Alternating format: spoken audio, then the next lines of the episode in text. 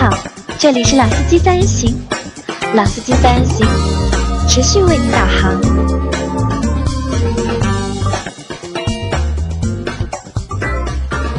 Hello，大家好，欢迎收听《老司机三人行》，我是杨磊。哎，大家好，我是周老师。大家好，我是韩佳。呃，大家上个星期六有没有参与一个超级超级大的一个项目？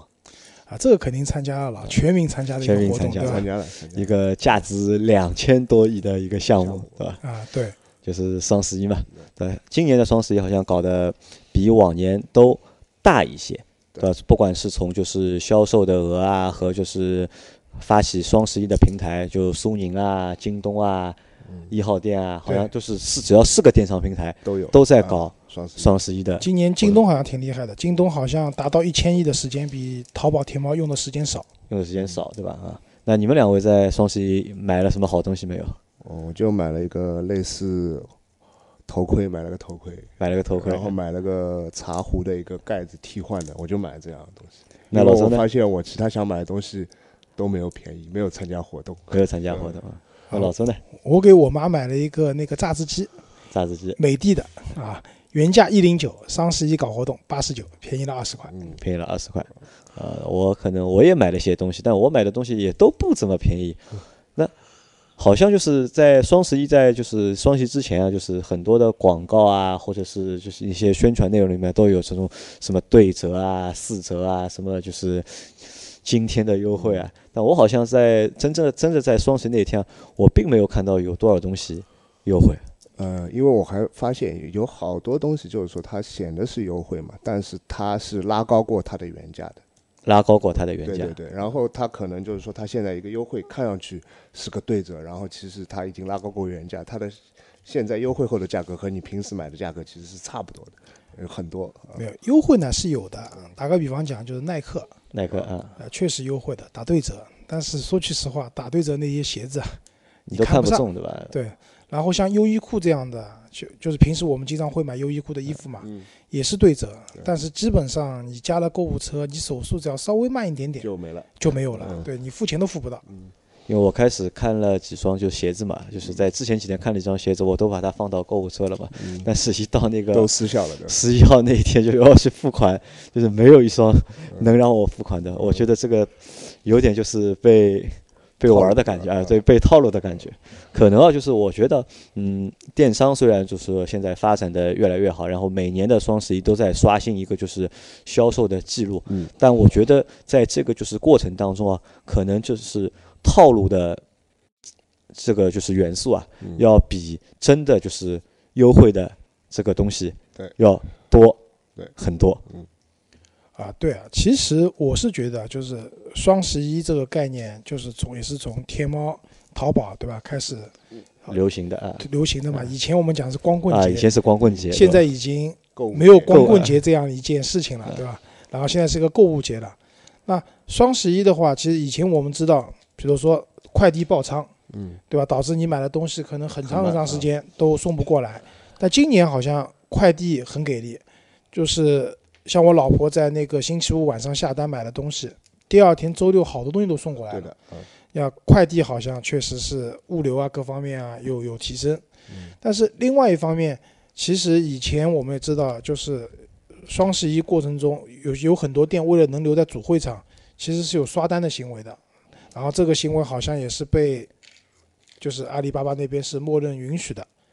那我觉得就是付钱了，然后又退货了，就是看一下，就是以前有说法嘛，就是双十一过后，你看一家看一家店的那个退货率，嗯，你就知道他在双十一的时候到底是真实的销售还是一个刷单的行为了。，嗯，那总体来讲，我觉得其实也是个营销的套路，啊，营销的套路，我觉得啊对吧？让大家觉得哦，东西好便宜啊！就我昨天看到个就是消息，就是说双十一当天的下午晚上的时候，那个淘宝会定向推送给一些用户，你打开那个淘宝的软件的话，会有一个很大的优惠券，好像是满九千八百八十八能减一千八，嗯然后就有很多人出主意嘛，有的人说去买黄金，有的人说去买那个航天钞，然后去银行里面换等值的人民币，就可以把马爸爸送出来的那个优惠券兑现？兑现了、套现了，对吧？就但越是这样，我越觉得这就是一个营销上的套路，对吧？让大家觉得可能你优惠的，确实优惠了一些钱，优惠了几十块钱，甚至上百块钱。但是，一旦如果你觉得你没买的话，感觉自己错失了一个亿，对吧？现在有一个流行词叫“错亿”，就错失了一个亿的这种说法。那我觉得这种购物节啊，大家还是要理性。呃，理。性其实我觉得是这样的，就是买到的人很多，就是在双十一我们买了很多东西嘛，对吧？可能就是有很多都在平时你都不会去买，对，那，可能就是因为它便宜了，对吧？觉得哦这个东西哦一下子打了个对折，或者一下子变得便宜了多少钱，你觉得就买了。但买好之后呢，其实也不会用。也觉得嗯没有什么就是太大的一个意义，对吧？这是一种，对吧？这是一种就是双十一之后的一个症候群了。还有一个是什么呢？还有一个是没有买，对吧？你在当天双十一那天你没有买，但是到了第二天你看到它恢复原价了，或者是又怎么样了，你又觉得哎，好像我又错失了，好像错过了这个一个错过了一个亿购买的一个机会，对吧？又又是一个就是不爽的感觉。反正今年的双十一对我来说，就是我的体验不是太好，因为我去年双十一我大概花掉两万多大概，但我今年双十一我就用掉，我在天猫上我就买两件衣服，大概加起来也就三百多块，三百多块钱，其他都没有买。我只是我我今年买的最大的一个东西是在小米商城买了一个小米的笔记本，但问题是这个笔记本到现在还没有发货。送的鼠标已经到了，啊，他送的一个附件鼠标已经到了，但笔记本到现在还没发货。我前面还在和老周说，这个产品到底怎么回事？到底有没有这个产品？怎么到现在还没有发货？所以总的来说，就是今年的双十一啊，给我们大家的一个体验啊，其实我觉得不是不太好。嗯，天猫不太好，其他平台而且我不知道你们知道吧，就是在天猫之前，就是活动前夕啊，就它那个非常复杂的一个就是那个购买的一个程序，就是那个页面我看都看不懂，什么先要收藏啦，还要什么付定金啊，就搞得就是很复杂的。对呃我就问我老婆你在干嘛？她说要买这个洗发水，或者买那个卫生巾，或者买什么就卫生纸，是吧？搞老半天，我说个便宜多少钱？她便宜个三块钱，便宜个五块钱，我吃饱了有 有病啊！花那么长时间去搞这个东西，所以什么就是其实双十一啊，就是他用这种打折低价的方式，成功的转移了消费者的一个关注点。你原来买东西可能是关注的是说我是否需要这样东西是，有用？这个啊价格是否合理的情况下我去购买。双十一的时候把价格这个因素放大了，因为便宜所以我买有没有用再说，嗯，对吧？所以这件事情，我们除了这个双十一以外，我们之前汽车行业也发生了一件事情啊，，好，那我觉得也是一个很深的套路啊。嗯，好的，那我们因为其实星期那当天是上周是星期六是双十一嘛，对吧？其实，在双双十一的第二天，就是我又看到了一件事情，就是让我觉得就是头蛮大的。就大家可能还记得吧，就是我们在一周前吧，两周前，一周前，一周前我们做过我们两周前应该是我们做过一期，就是关于上汽名爵六的一期节目。那期节目好像说的是就是性能车的取向啊，就在中国是不是有市场？有市场，就是特别是那些就是价位相对来说比较低的，就十万出头一点的车，就是如果你去做一个性能取向，你会不会有市场？我们当时做了一个这个节目，对，因为当时名爵六就是在上市以前啊，就请了很多媒体去试了它一款性能版的车子。那款车子呢，就简单来讲一点五 T 六档手动，百公里加速六秒多，然后一百公里到零的刹车三十七米以内。那说句实话，如这个成绩在十多万的车型我觉得二十多，20哪怕万三十万之内都没有对手。呃，三十万还是有的，就是十多万的这种价，因为它是毕竟是一个自主品牌嘛，对吧？然后车型的价格十几万的情况下，这个性能真的是无敌了，对吧？哪怕那天，因为那期节目是我和杨磊还有阿 Q 一起做的嘛，其实，在私下里面，阿 Q 对这辆车是很不屑的，他觉得低扭肯定不够用，对吧？然后肯定有很多改装的成分在里面等等。那但是我们是觉得，一个我们自己的一个自主品牌，对吧？能做出一款就是性能性能上来说还是蛮上海话叫很登样，对吧？很很不错的一辆车，我们觉得还是应该去关注多关注的一辆车子。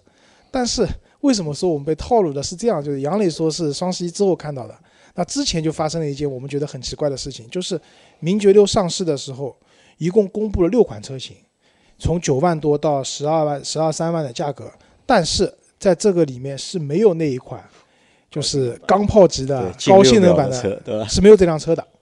那当时我们就觉得蛮奇怪的嘛。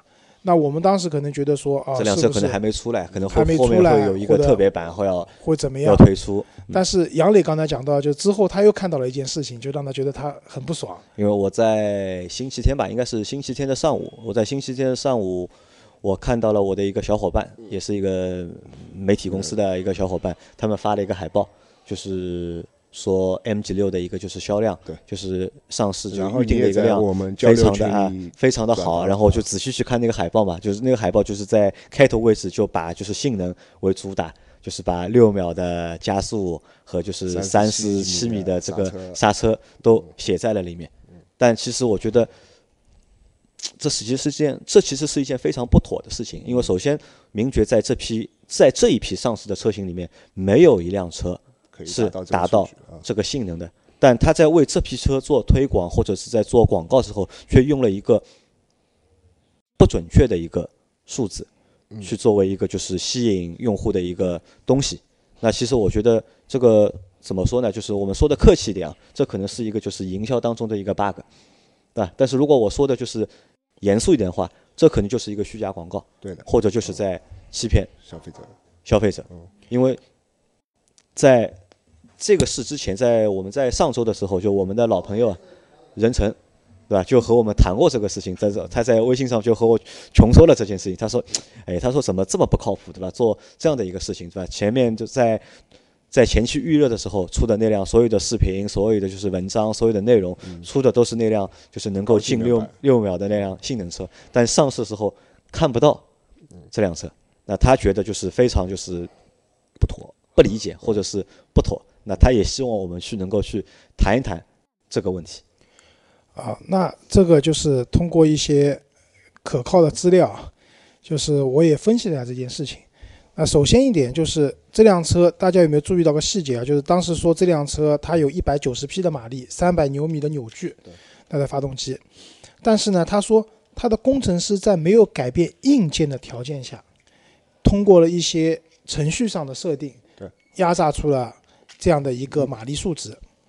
嗯，但是呢，我们看到了，就是上汽在做媒体那个试驾的时候，嗯，给到的一个官方的材料，它里面有一个很矛盾的地方，就是这台六速的手动变速箱，它代号是 SCM 那个二五零，它可承受的最大扭矩是二百五十牛米，因为大家知道，就是就是每一台变速箱它可承受的扭矩和马力数是有一定的上限的，尤其对扭矩是有要求的，因为扭矩过大的话，变速箱可能就打滑了，齿轮就要打滑了。对。那么在这样的情况下，我们可以看到名爵六上面用的这一台六速的手动变速箱，也就是工程师口中说并没有经过硬件调整的这台变速箱，它可承受的扭矩范围是二百五十牛米。对。但是那台所谓的性能版的车子，它是三百牛米的扭矩。那不是说二百五十牛米的变速箱是端一个三百牛米的发动机上去，这变速箱就不能用了？那不是的，对吧？因为不可能说一上去这变速箱就坏了就爆炸了，不会的。但是它对这个变速箱的耐用性、稳定性，稳定性，对吧？包括它里面的压盘、齿轮、泊叉这些所有的配件的强度要求会提升，不然的话，始终处于一个超扭矩的、超它的一个承受范围的工作状态下去做的话，这台变速箱的稳定性和它的耐用性，对，肯定会受到一定的挑战。那我觉得这是一个蛮奇怪的点啊，在这里面。然后还有一个点就是，我看了现场媒体朋友拍回来的很多那个照片那辆性能版的车的照片，我们可以看到那个车子的轮胎，它用的是那个普利司通的那个普利司通那个叫什么博天竺的轮胎。那博天竺在普利司通的那个整个系列里面算是比较中高端的一个系列了。然后它的那个用的是四活塞的那个卡钳的卡钳。那我倒不是说一台量产车不能用这些配置，对吧？这个不会，因为 最好用吧？对吧？我们觉得最好用最好用这些配置。因为用好的轮胎，然后用更就是更好的刹车系统，那对你的制动啊各方面啊肯定是有帮助的。但是前提是这台车的价格，因为我们现在没上市，我们不知道嘛。当时我们预测可能在十五万上下，十五万以内吧，因为再高了没有市场了。嗯在这样的一个价格范围内，如果说你用这样的一些就是轮胎啊，包括你的刹车系统啊，用上这些比较好的料的话，那这台车的价价格相对这个配置来说，这些配置就比较高端了。嗯所以我我觉得啊，就是与其说这辆性能版的名爵六它没有量产出来或者没有上市，更更准确的讲，我觉得这是一台官方主导的一辆改装车。对的，啊，也就也也就换句话讲，名爵就上汽名爵啊，拿了一台改装车刷出来的数据，对吧？我们讲运动员刷数据，对吧？嗯他用一台改装车给到媒体，然后媒体刷数据刷出来六秒，然后刷出来那个三三十六米多的一个刹刹车的那个这样的一个距离，然后为整个全系的车型去做代言，嗯那我觉得是不妥的。对，就像刚才杨磊讲的，就是说的客气点嘛，这个事情不妥。再讲的难听点，这个事情就是一个虚假广告嘛。那如果说我我去买辆这个车，对吧？我到店里面，我看到广告说啊，这个车有六秒加速的，那我跑到 4S 店里面去问一下，你们那个六秒加速的车没有的，那我感觉我就是受骗了嘛。对的，你们说是吧？所以那天那天那天我就问了，就是发那条朋友圈的那个小伙伴嘛，我就问他，就是你这辆就是近六秒的那辆车什么时候上市？那么他和我说是官方渠道的说法是这辆车明年会上市。那我问他多少钱这台车，他说目前还不知道，不知道。那那我说那为什么那辆车要到明年才上？但现在现在的车型要用这个数据去做一个就是推广的卖点，那他就回了我三个字嘛，你懂的。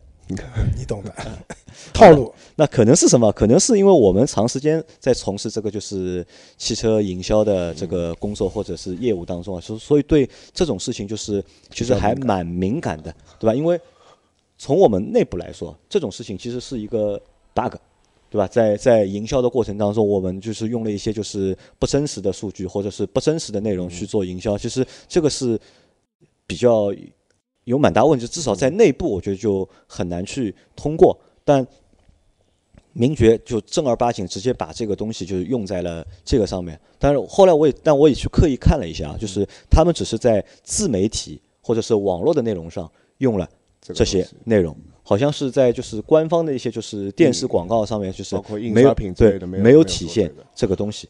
那可以，我可以这么理解为，其实什么呢？就是名爵在做这件事情的时候，他其实是知道这是有问题，他们在打一个擦边球，对吧？那如果是在打擦边球的话，那我可能觉得这个性质啊，又会变得不一样。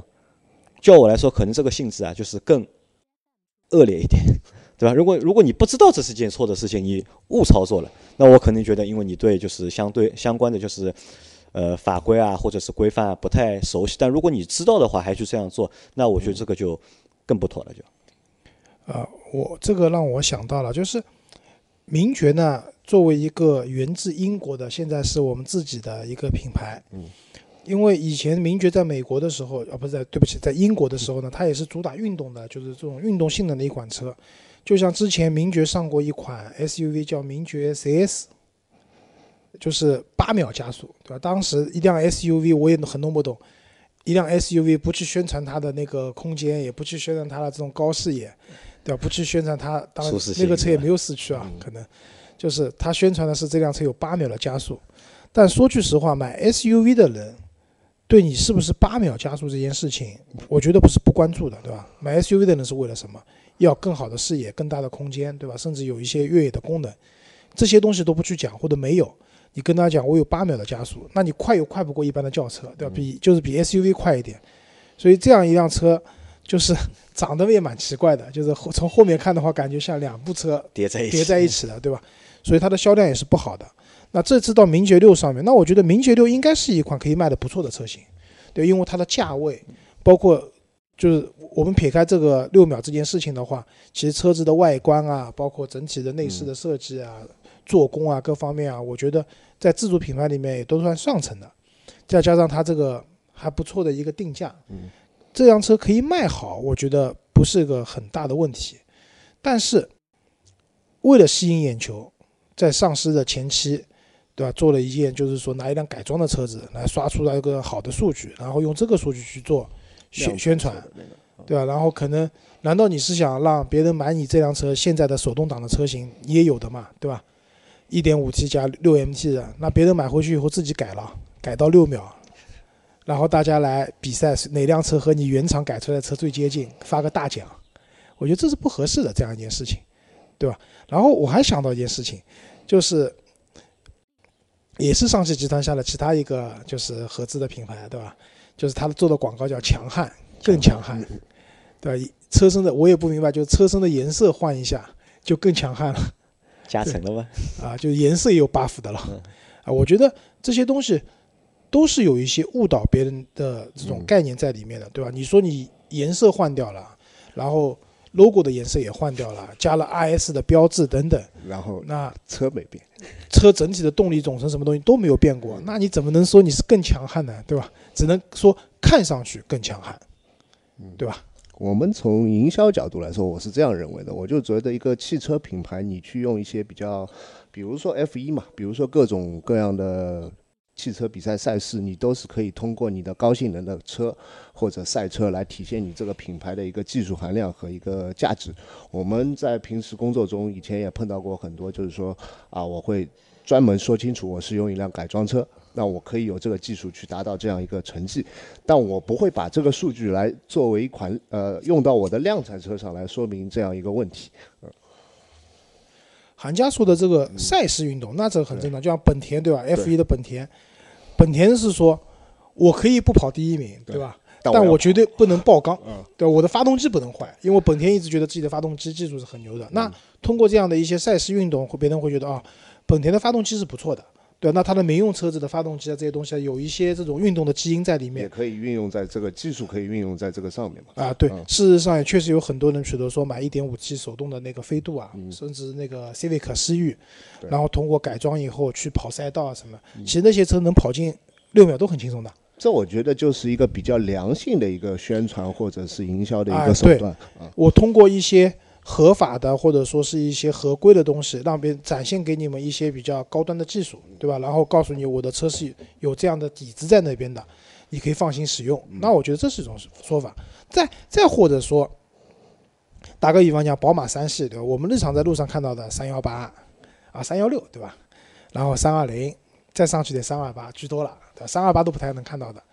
那么，但是不管怎么样，三系有 M 三，嗯。对吧？至少我这个系列里面，我是有一款这种性能非常卓越的车型的，但是卖的贵嘛，一百万、八十万、一百万，对吧？你买不起没办法，但是我确实有，是有，对吧？包括奥迪的 RS 三，对吧？然后包括就是前段时间很火的那个，就是阿尔法罗密欧的那个 Julia 的，它也有一个四叶草的版本，对吧？虽然卖的很贵，对，也没有什么人去买，但至少啊，我知道我买这个品牌的话。它这个车系里面是有一款性能非常卓越的车子在那边的，那我即使买的没有那么高性能，至少我心里面想，我还有个大哥，对吧？万一有人欺负我了，还有人能帮我报仇。那如果是名爵六的话，别人买辆这辆车，然后正好路上碰到一个开我们刚才讲的思域的，思域的，对吧？或者什么高尔夫 GTI 的，对吧？看到这个车，哟，六秒加速的车嘛，拼一拼，结果你完败。对吧？你想跟别人说，你等着，我找大哥帮我报仇。那我大哥现在还没生出来。那我大哥现在还没出生了，对吧？这个就好尴尬。这个就有点像你拿一辆三三三车队的 Polo，然后去和量产的 Polo 去跑。啊，那这个前面说的是一部分，那我把这部分呢归结为什么？归结为呃，MG 六在这次营销上面就是犯的一些就是小的错误，对吧？或者是做了一些就是误导消费者的事情。但我们把这个事情再衍生来看啊，我又发现两个问题。第一个问题呢，其实是和消费者有关。因为我当天晚上就把这个截图啊，就是把那个海报的海报的截图和我把它的那些车型的，就是呃数据和就是它的那些就是六六秒的参数都放到了我们的群里面去，给小朋友给小伙伴看吧。就我问大家，就是我说大家看看了这个东西，你们是怎么想的？有什么感觉？那。当天晚上因为比较晚了嘛，就是回应我的人不是很多，大概也就八九个人和我就是做了一下互动的聊天，他们都觉得呢，他这只只是一个就是营销的手段方式或者是手段，那么他们觉得没有什么太大的一个就是不妥。那我就问了他们一个问题，就是你们觉得这辆车能进六秒吗？大家都和我说这辆车能进六秒，那我说为什么呢？他说：“因为这个参数上面是这样写的，啊，那我就觉得问题就来了，就是可能就是我们的很多就是用户啊，特别是那些初级的用户，可能对汽车并不是特别了解。可能我们知道那些就是认知啊，还是只是从就是广告啊，或者是营销的内容上面，可能对很多很多就是真实的东西就是了解的还不够多。就是因为了解的不够多，所以呢，就是很容易被一些商家或者被一些广告或者被一些营销的内容误导所误导，嗯，是吧？这个我我觉得这个问题的严重性啊，可能要比商家故意去作假嗯来的更严重。来的更严重一点，因为毕竟啊，就是会去主动去作假的商家，相对来说是很少的，对吧？但是可能就是因为消费者就是不怎么懂，就是我说呃，也不能说是无知吧，是不不怎么懂，而受影响的，就是可能性可能会更多一点。啊杨磊讲这个问题呢，我之前也去汽车之家论坛里面看了一下，也没有人对这件事情提出看法。那我觉得两个层面啊，一个是名爵六，就是名爵这个牌子还是相对来说比较小，那可能关注它的啊，人受关注度不高，对吧不？是太多，对吧？这是一个。那另外一个，就像杨磊讲的，就是大家可能对这件事情的关注点不在这个上面，是的，嗯，对吧？厂家说我这个车六秒或者怎么样，那我比较担心的是一些年轻的朋友，对吧？对开车有激情的，就像我们那个 Kimi，对吧？我们我们公司的 Kimi，他对开车很有激情的，对吧？那天我也问他这个车你觉得怎么样，他说不错啊。那万一真的是说他买了一辆这个车，因为也不贵嘛，买一辆车十万出头，然后他花钱去爆改，然后改完以后这辆车甚至比他官方改的那辆车还要快，但是这辆车的安全性，对吧？包括它的耐用性，各方面都是会有问题的。我觉得这不是一个成熟的汽车市场里面的一个厂商应该去做的一件事情。如果说大家看到这样一个东西，我觉得啊没关系的，那既然有六秒的，那我去买辆车，我也自己自己来吧，对吧？那一个车子要加速到一定程度，其实它和它整个动力系统，包括它的悬挂，还有这些东西都是有关系的，风阻系数等等都是有关系的，对吧？就像通用的发动机能到做到四百牛米，对吧？它也进不了六秒，对，已经四百牛米了，对吧？因为可能自动变速箱的那个传动效率不够啊，或者说车子比较重啊，各方面的原因都在里面，对吧？而且一辆运动性好的车子也不是单纯看加速的，对对吧？你如果去天马赛跑一些就天马这种短赛道，对吧？多弯的短赛道，马力大不一定有用。你如果在弯道里面没有办法控制好自己的车身姿态，出弯以后的加速不够快的话，你就直道上快，其实没有用的。那我觉得我们现在的汽车文化可能更多的关注啊，一辆车它有多少的加速，就觉得这辆车很厉害了或者怎么样。那我觉得这方面还需要再进化，对吧？我们去衡量一款性能好的车子或者怎么样，不能只是看单一的一个点，比如说刹车很好，或者说是加速很快，而是要看它综合的表现。包括你毕竟买的是辆民用车，你平时要上下班要开的，对吧？你还要考虑到它的一个舒适性，舒适性，包括它的一个耐用性，还有油耗的问题、排放的问题，这些东西都需要去考虑的。